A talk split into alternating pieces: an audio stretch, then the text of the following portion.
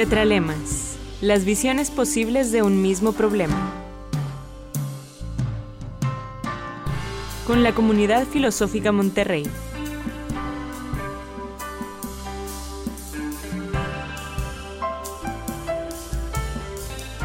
Bienvenidos a Tetralemas. Este es un programa de la comunidad filosófica Monterrey. Esperamos que sea de su interés y por supuesto que se comunique, nos acompañe eh, con sus comentarios en nuestras páginas, nuestras redes sociales, en Opus 1510 AM y Comunidad Filosófica Monterrey.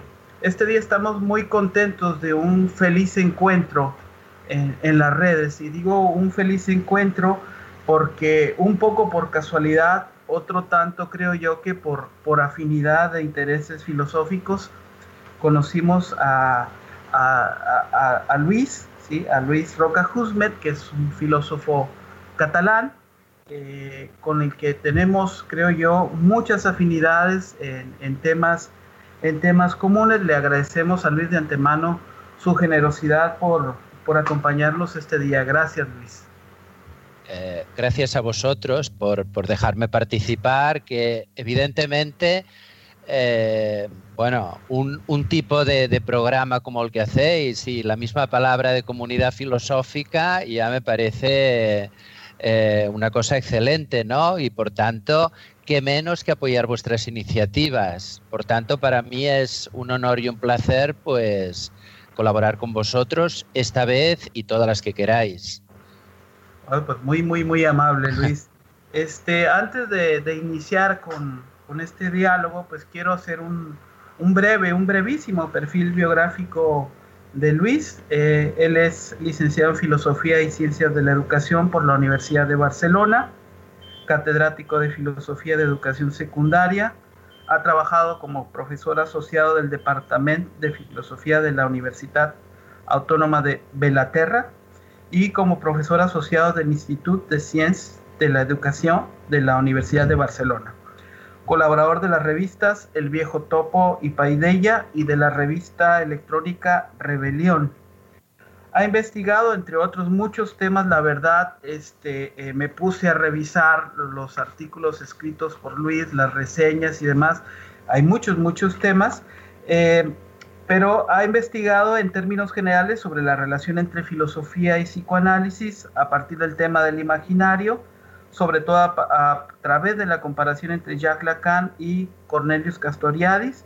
También ha trabajado la relación entre el cuidado de sí en Michel Foucault y los ejercicios espirituales de Pierre Adot, entre otros, eh, entre otros enfoques donde eh, veo que analiza los temas de, la educación, donde analiza eh, o, aborda filósofos tan importantes como Schopenhauer o Nietzsche, en fin, creo que hay un, conjunto de, lecturas e intereses comunes que van, van muy bien a lo que nosotros pretendemos hacer en este programa de la Comunidad Filosófica Monterrey.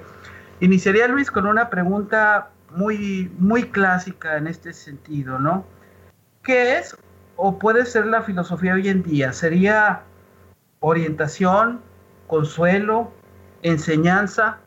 ¿Por qué necesitaríamos de la filosofía? Y en ese sentido, de acuerdo a ti, ¿cuál es la función ético-política de la filosofía?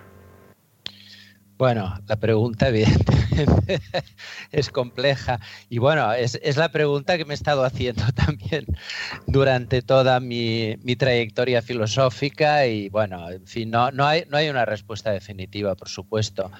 Eh, yo simplemente eh, señalo dos cosas. Una, que me parece, me parece interesante el planteamiento que hace Michel Foucault en, eh, en, uno de sus últimos cursos, que de hecho recoge su lectura, digamos, de, de Kant y plantea que la filosofía, por una parte, sería como lo que él llama un análisis de la verdad, en ese sentido se refiere, pues bueno, cuando Kant escribe crítica a la razón pura, la fenomenología del espíritu de Hegel, ser y tiempo de Heidegger, y por otra parte lo que él llama una ontología de la actualidad, que él cree que el mismo Kant lo hace con contextos como como por ejemplo que es la ilustración o el conflicto de las facultades, ¿no? Y que de hecho es la, función que, que, sobre todo elige Foucault, más que hacer este análisis de la verdad, sería esta ontología, digamos, del presente,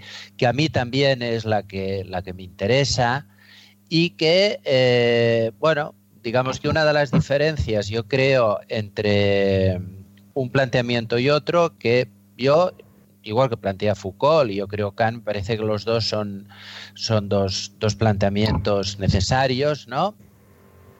Pero digamos, lo que sería el análisis de la verdad sería más eh, una filosofía que, que, que, va reflexionando también a partir de su propia tradición y en cambio la, lo de la ontología de la actualidad sería una filosofía como más híbrida, ¿no? Que, híbrida en el sentido que tendría que conectar pues, sociología, psicoanálisis y todo esto, ¿no? Bueno, esto sería, digamos, una cuestión.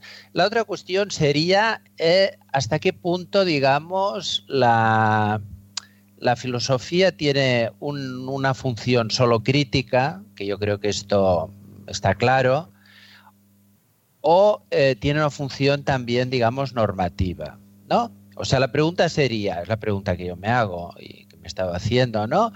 La filosofía cuestiona, pero la filosofía tiene que proponer alternativas. Eh, y aquí, claro, tenemos todas las respuestas posibles. Desde, desde un filósofo español que no sé si, se conoce, pero que es es un filósofo muy, muy peculiar que murió hace poco, que se llama Agustín García Calvo, que este filósofo simplemente criticaba y decía que no tenía por qué proponer nada. Y esto era, sería el planteamiento más radical. Él cuestionaba y a partir de ese cuestionamiento que cada cual, digamos, eh, se planteara lo que estuviera que plantear, pero él en ningún sentido se planteaba abrir, digamos, o alternativas o propuestas. Mm, Foucault, no tanto, pero también un poco plantea que no da alternativas, pero que da una caja de herramientas, ¿no? Y luego estarían, pues bueno, todos los filósofos eh, que son más normativos, tanto en el campo del conocimiento como en el cambio, campo de la ética, un poco en el campo de la política, ¿no? Yo estaría un poco más, digamos, al planteamiento este de, de, Foucault, en el sentido que, que, bueno, que la filosofía tiene una función crítica, tiene que abrir un poco camino para propuestas, pero tampoco no creo que, su función sea dar alternativas, digamos, acabadas en ningún, ningún ámbito, ¿no? Muy bien, este, entonces si, si la filosofía es este ejercicio, digamos, que puede ser bidireccional, eh, como crítica de la verdad, pero también como, como instrumento, de, como ontología del presente, eh, ¿cómo pensar esta propuesta que tú recuperas en, en, uno de tus textos, Ejercicios Espirituales para, para Materialistas?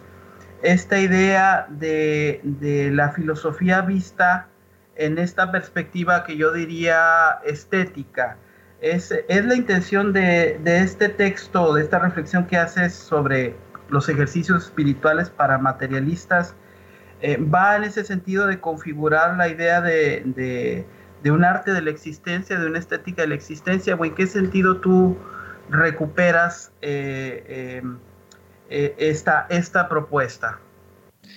Bueno, yo la verdad es que el este libro, bueno, que de hecho es el, segundo de los dos que he escrito, porque en otros casos he hecho artículos, eh, bueno, surge un poco a partir de, un,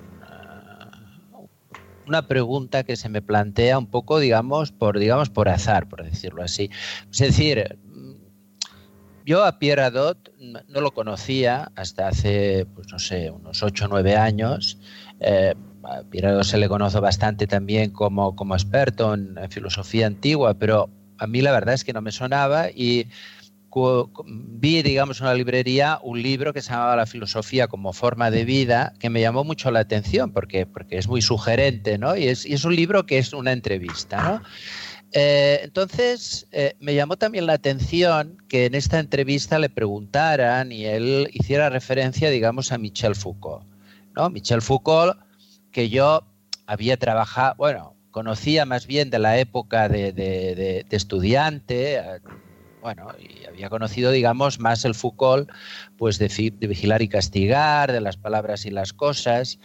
Entonces, a partir, me llamó un poco la atención, ¿no? Porque me pregunté que Foucault, que de hecho me, había interesado mucho, digamos, en su momento, pero que tampoco veía qué relación tenía con, la filosofía como forma de vida, qué, qué, tipo, digamos, de, de, encuentro era posible, ¿no? Entonces, eh, en este libro, eh, pues planteo un poco como dos trayectorias, porque eh, fíjate que Foucault y, nace en 1926 y Pierre Radot en el 22, se llevan cuatro años, son franceses, pero tienen unas trayectorias biográficas y filosóficas totalmente diferentes, paralelas. Y ya sabemos que las paralelas en principio nunca se encuentran, pero digo en principio porque, claro, la filosofía, como evidentemente no todo es tan, tan mecánico, pues se pueden dar encuentros que parecían imposibles.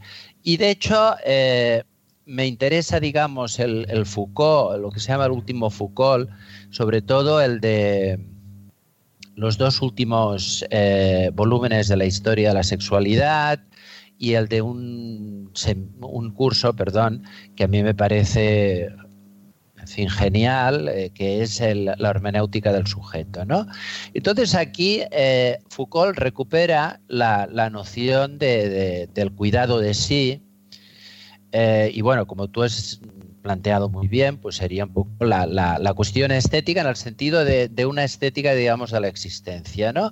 Y a partir de aquí, Foucault se interesa mucho por, los estudios de, Pierre Hadot, sobre todo de las escuelas helenístico-romanas, pero básicamente dentro de estas escuelas, digamos, el estoicismo, ¿no? Eh, y el Pierre Hadot de hecho, que siempre ha defendido que, la filosofía ha sido originariamente una forma de vida, una práctica, eh, Pierre Radot plantea la, palabra, digamos, la, noción, ejercicio espiritual, para intentar recuperar este sentido de la filosofía como, como una práctica, como una cosa muy global, digamos, a, nivel vital, ¿no?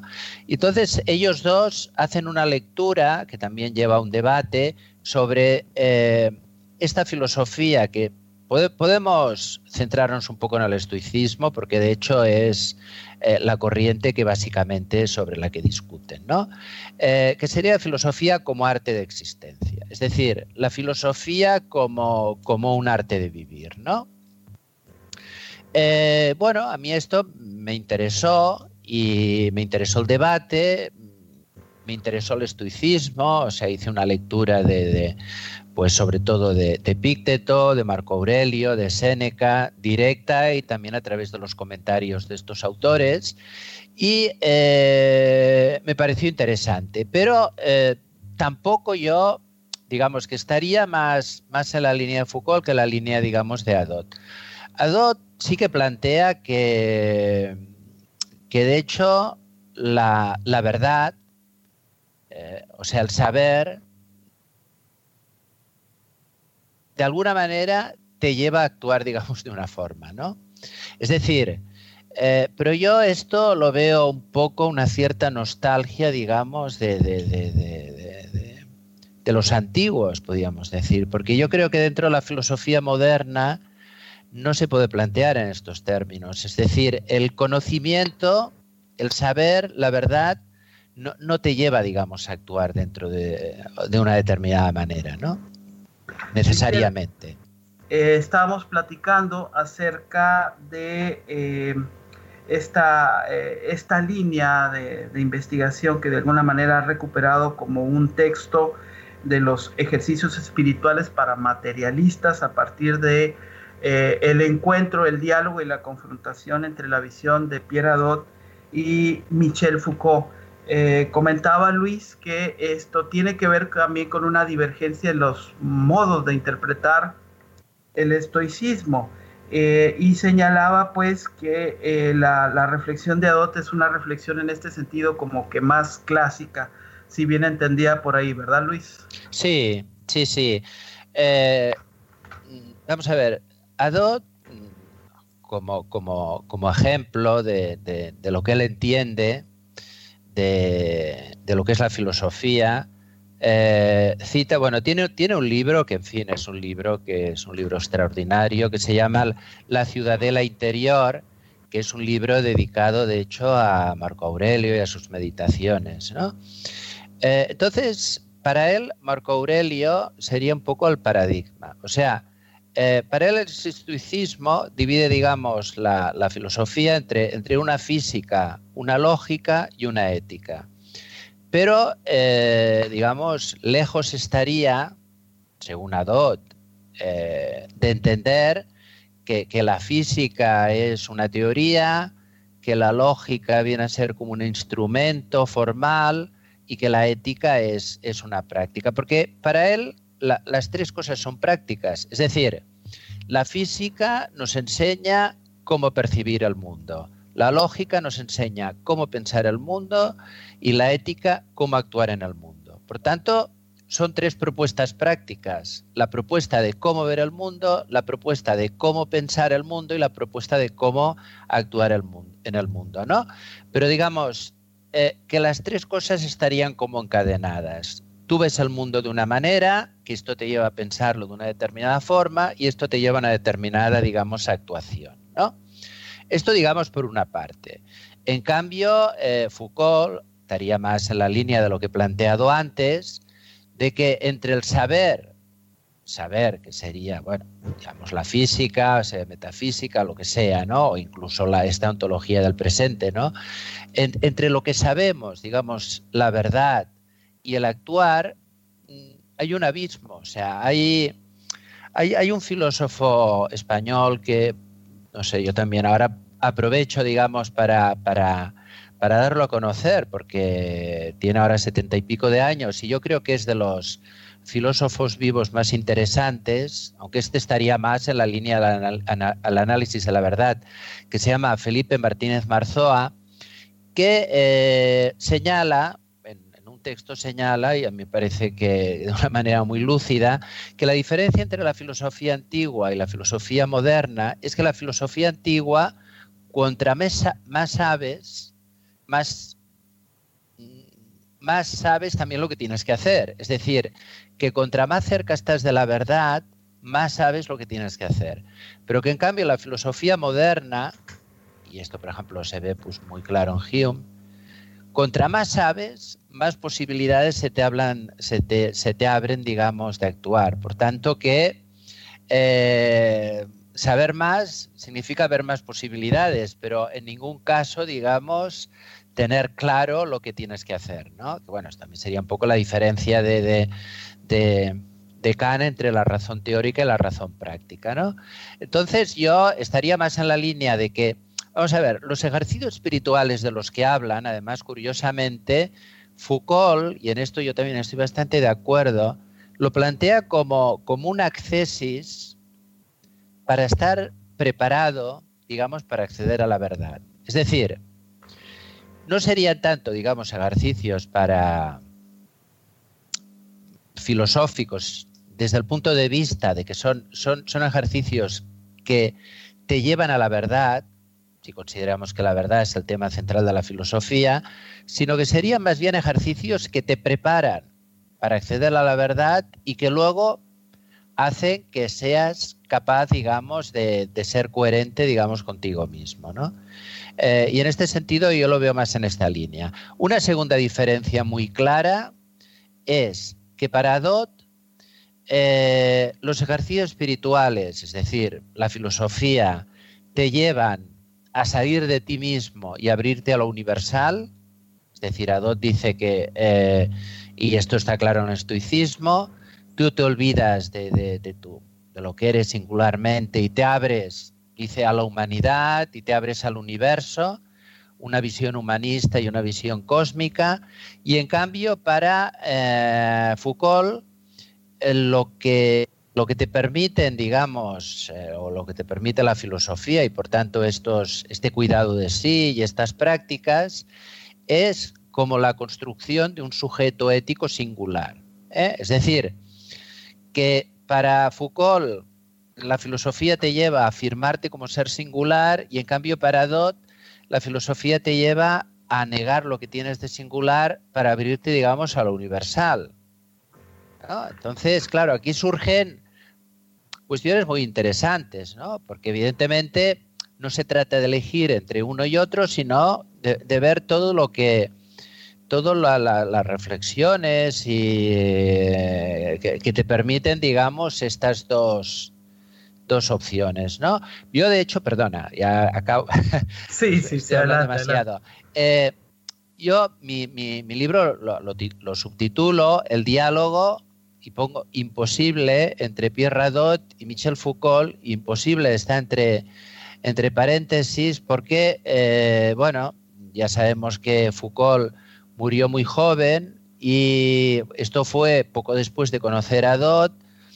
Adot, respetando a Foucault, escribe varios textos en que critica su planteamiento y bueno, Foucault no pudo, no, pudo, digamos, eh, eh, digamos, eh, dar, dar una respuesta, digamos, ¿no? Y en este libro un poco intento reconstruir un, como una respuesta posible, digamos, ¿no?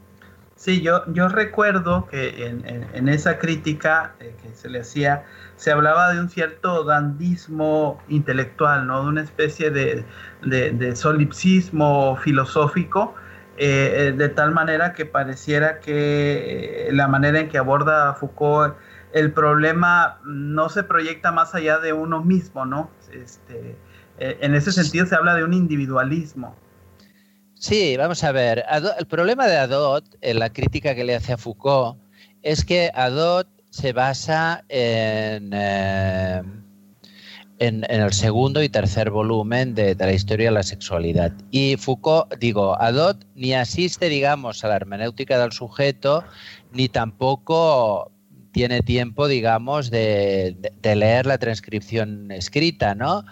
Que yo creo que en la hermenéutica del sujeto se ve bastante claro que, que, Adot se equivoca en el sentido de que, claro, eh, Adot viene a decir, bueno, es que al final lo que nos plantea Foucault es una especie, claro, la palabra estética de la existencia también da un poco a pie no, y el hecho de que Foucault en algún momento también haga una referencia, por ejemplo, a Baudelaire, pues le permite pues esto, ¿no? A, a, decir, pues bueno, no estará planteando Foucault un encerrarse en uno mismo, un poco lo del alma bella hegeliana, ¿no? La persona que, pues bueno, pues eh, se aísla un poco del mundo y, crea, pues esto, una especie de, de de paraíso, digamos, propio. Pero yo creo que la, la, crítica, aunque vale la pena creer, leer la crítica de Adot, porque Adot evidentemente siempre lo que dice es interesante, pero yo creo que, Foucault no, plantea esto, porque rápidamente en, en los dos cursos siguientes sobre el gobierno de sí, de los otros, eh, Adot perdón, Foucault ya pasa a una dimensión eh, política, ¿no? O sea, ya quiere dejar claro que está defendiendo una ética individualista, porque siempre es una ética con los otros y además es una ética que también tiene una dimensión política, ¿no?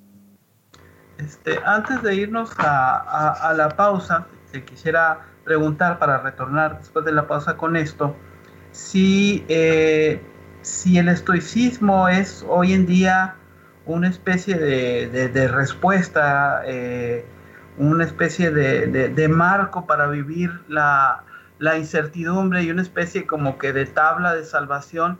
Y lo señalo esto por la cantidad también de, textos que se ofrecen como, como una especie de guía y que acuden a, al pensamiento estoico como un referente de malos tiempos, ¿no? Digo esto en relación a la pandemia.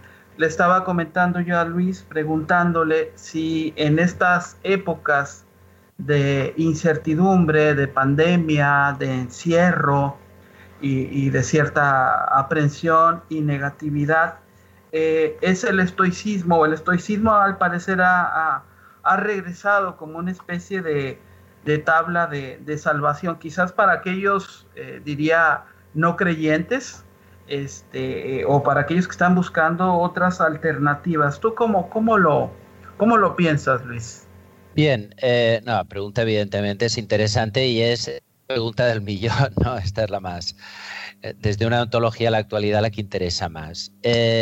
Bueno, en el libro eh, de Marguerite Yucernar, Memorias de Adriano, la, escritora hace una referencia a un texto de, Flaubert que decía que en el siglo II y III, o sea, entre más o menos Séneca y Marco Aurelio, dice, se abre una etapa en el cual eh, parece que el hombre realmente está solo, entre la caída de los dioses y antes de la llegada o la consolidación del cristianismo. ¿no? Entonces, cierto, por tanto, ya con esta referencia ya vemos que el estoicismo aparece históricamente bueno, más que aparecer, porque aparece un poco antes, ¿no? Pero que sobre todo se, se, consolida, digamos, en una época difícil, eh, una, época de crisis de, creencias, de incertidumbre, que evidentemente podemos hacer una analogía muy clara, digamos, con, el presente. Eh, claro, aquí hay, hay un problema. O sea, el problema que hay, yo creo, es todo lo que es la, industria, digamos, de, los manuales de autoayuda. Que esto evidentemente ayuda poco porque, bueno, son, ya sabemos que, la autoayuda es pues bastante dar recetas fáciles para, para pues, pues, pues, para solventar un poco la, incertidumbre y la angustia. ¿no? Y esto, desde el punto de vista, digamos, filosófico, no nos puede resultar eh, satisfactorio, porque evidentemente la filosofía plantea preguntas y plantea pensar, pero lo que no ofrece son respuestas, ¿no? Eh, este sería un poco el peligro. O sea, el peligro sería que el estoicismo se convirtiera, pues esto, en un manual más de autoayuda, ¿no? Entonces, pues, eh, en este sentido, creo que es, que es negativo, ¿no? Claro, luego está la otra parte, ¿no? Que, que la otra parte es que, eh, bien entendido, evidentemente, los textos, digamos, de, pues los tres que he citado, que para mí son los más importantes, ¿no? Eh, el manual de Pícteto, las meditaciones de Marco Aurelio, las cartas a Lucilo de, Séneca, parece que son eh, unos textos muy interesantes y que como clásicos tienen, tienen mucho, mucho material, digamos, y, por tanto, siguiendo un poco con, la terminología de Foucault, de caja de herramientas, sí que el estoicismo puede ser una caja de herramientas que nos permita pensar, digamos, en estos tiempos difíciles, ¿no? Si es esta caja de herramientas, perfecto. Si es un manual de autoayuda que lo que va a dar, que también seguro que lo es y seguro que son las dos cosas, pues entonces en este sentido diría que me parece un fenómeno un poco ambivalente, que tiene esta parte positiva, que parece que, está bien, o sea, que, que el ciudadano busque en textos filosóficos también, pues esto, instrumentos para pensar, pero por otra parte tenemos pues esto, ¿no? La, la, versión más, más banal que sería, pues bueno, cogerlo como un poco como, como, como respuestas a, a cuestiones que se plantean, ¿no? Me voy al otro extremo, Luis. Este, eh, el epicureísmo, en estos tiempos en que la, se habla de sana distancia, se habla de negación del cuerpo o de la presencialidad, el problema aquí sería, eh, o que podemos plantear, cómo podemos gozar el mundo, cómo podemos reivindicar y tú creo que lo plantearías de, este materialismo que creo que te mueves, ¿cómo podríamos eh, replantear el sentido del goce del mundo aún pese a esta circunstancia?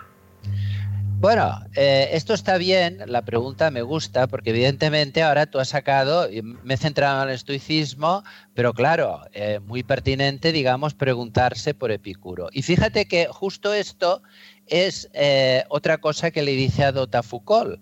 Eh, si el planteamiento, digamos, de Foucault es materialista, en este sentido que hablamos, ¿no? de no referirse, que bueno, que el estoicismo también, eh, vamos a ver, permite muchas lecturas, pero digamos que eh, desde un punto de vista más materialista, reivindicación del placer que hace, hace Foucault, pues parece que sería más la línea de, de Epicuro, ¿no?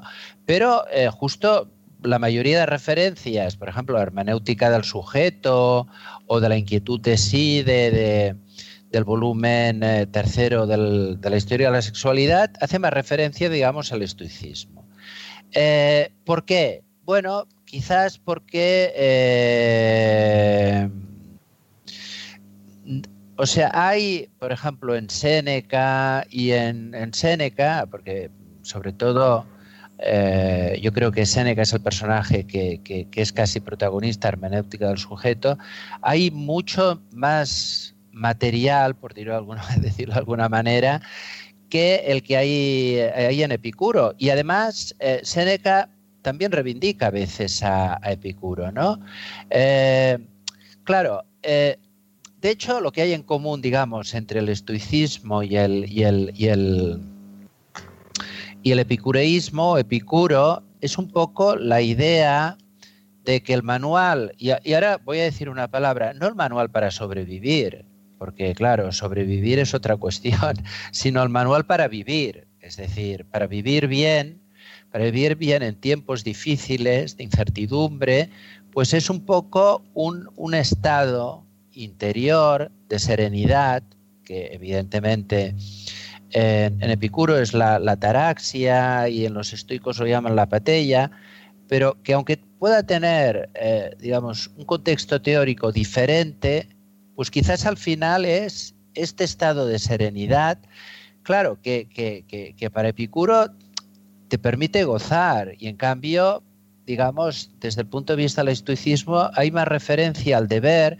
pero yo diría que tampoco, tampoco está tan claro, digamos, que, que, lo que plantea el estoicismo no haya una parte también de, goce del mundo y tampoco yo creo que hay eh, en sí una negación, podríamos decir, de, de, lo corporal. ¿no? De hecho, Adot eh, bueno, tiene una, expresión que, me gusta, ¿no?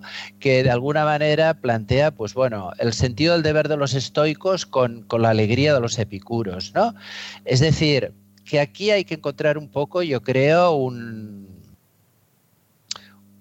un punto, digamos, de, de, encuentro entre, entre los epicuros, digamos, y los estoicismos, que quizás es eh, entre, entre Foucault y Adol, ¿no? Es decir, la, la, línea un poco de, de, Epicuro en realidad es eh, que el goce, digamos, estaría en, la misma vida, ¿no? Porque, bueno, digamos que hay una austeridad también al epicureísmo que también, de hecho, lo, vincularía a un cierto ascetismo, digamos, del estoicismo, ¿no?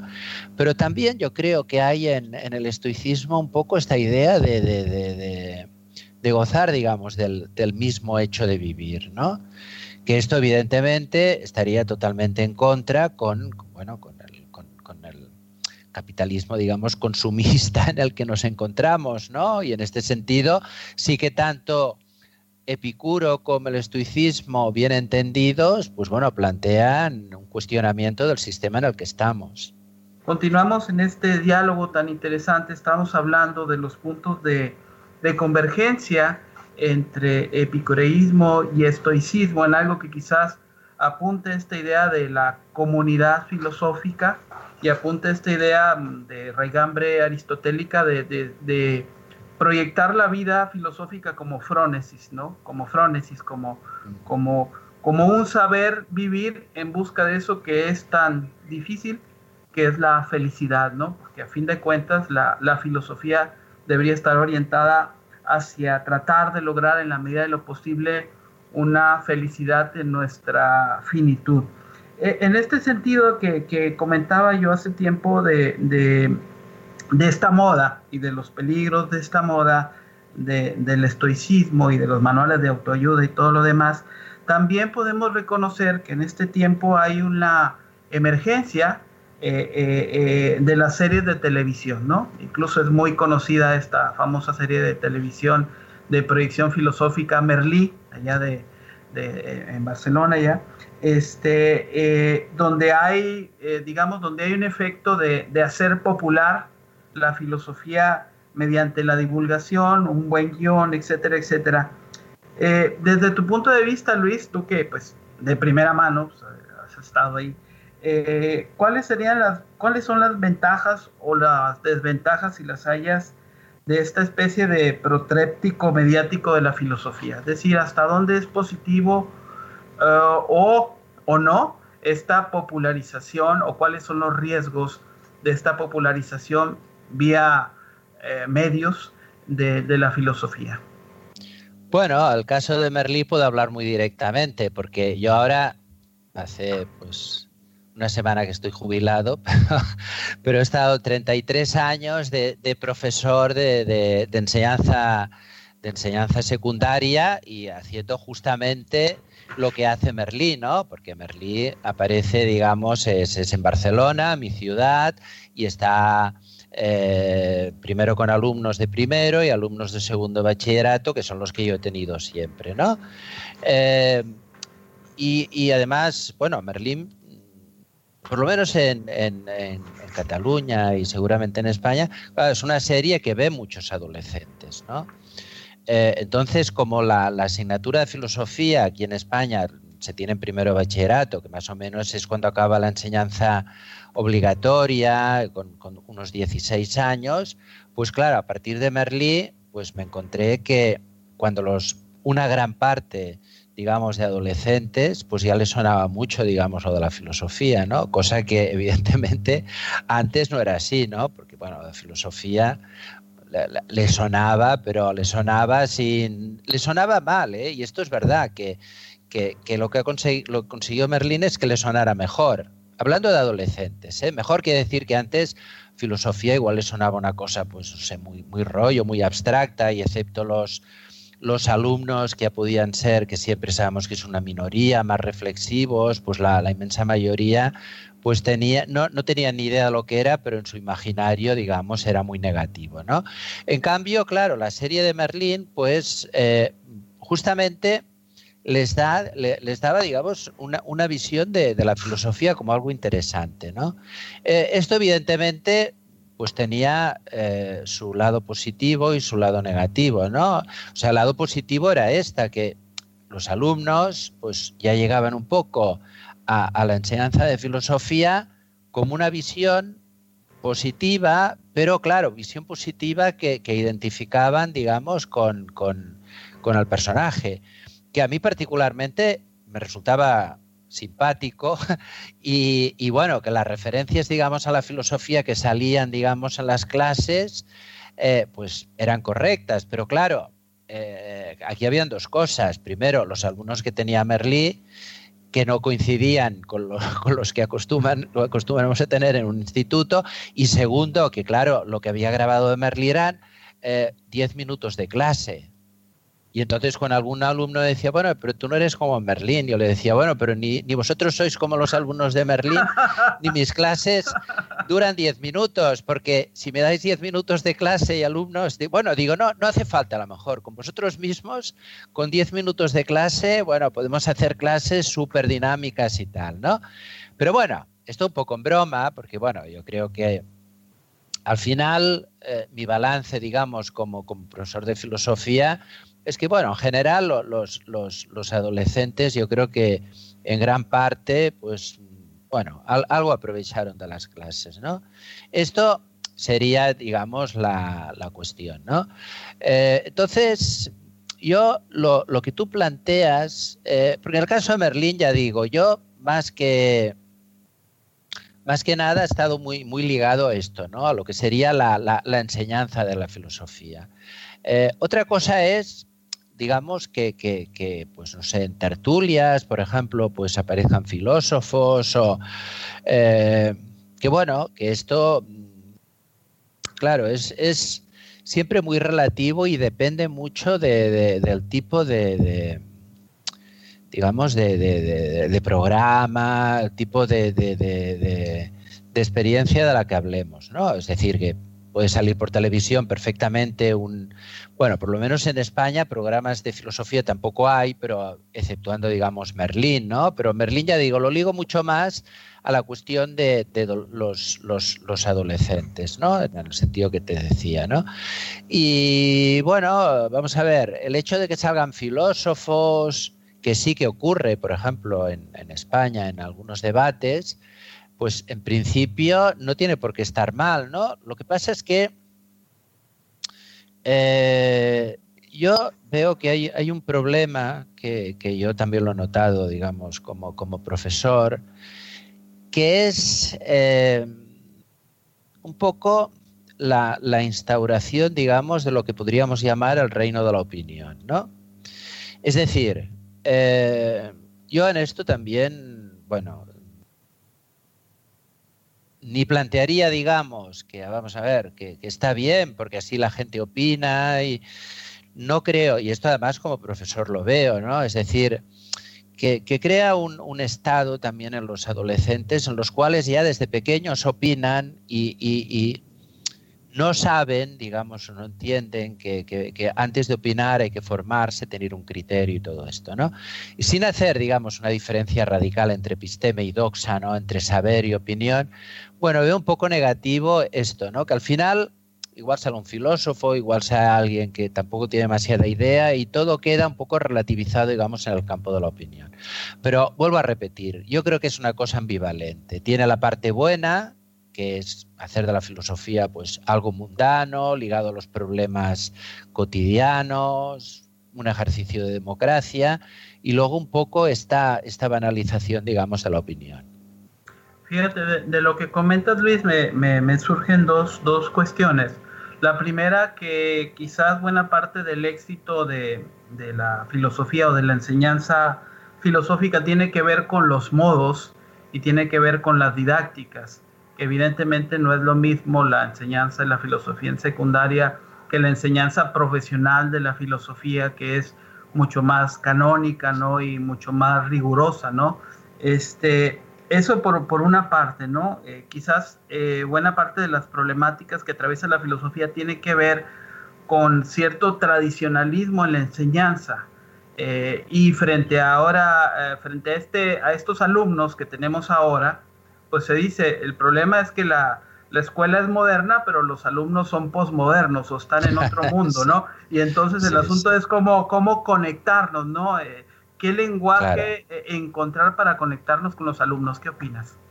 Bueno, pues eh, realmente es la experiencia de pasar de, de alumnos a los cuales les tienes que enseñar a problematizar y a criticar lo que les han enseñado, a alumnos que lo relativizan todo tanto que, al final, eh, bueno, quiero decir que, mi trabajo ha sido más de, cuestionar el relativismo que no de relativizar últimamente, porque, porque evidentemente, vamos a ver, si, si, si cualquier opinión vale como las otras, sea eh, desde el punto de vista, digamos, de, la verdad de los hechos, como desde el punto de vista, digamos, de, opiniones éticas, opiniones eh, políticas, es lo que yo les planteo, digamos, ya la cosa muy radical de entrada. Bueno, pero si todo depende de opiniones, entonces mm, la diferencia, digamos, entre los nazis del holocausto y sus víctimas simplemente es una diferencia de opinión, ¿no? Entonces tendríamos que decir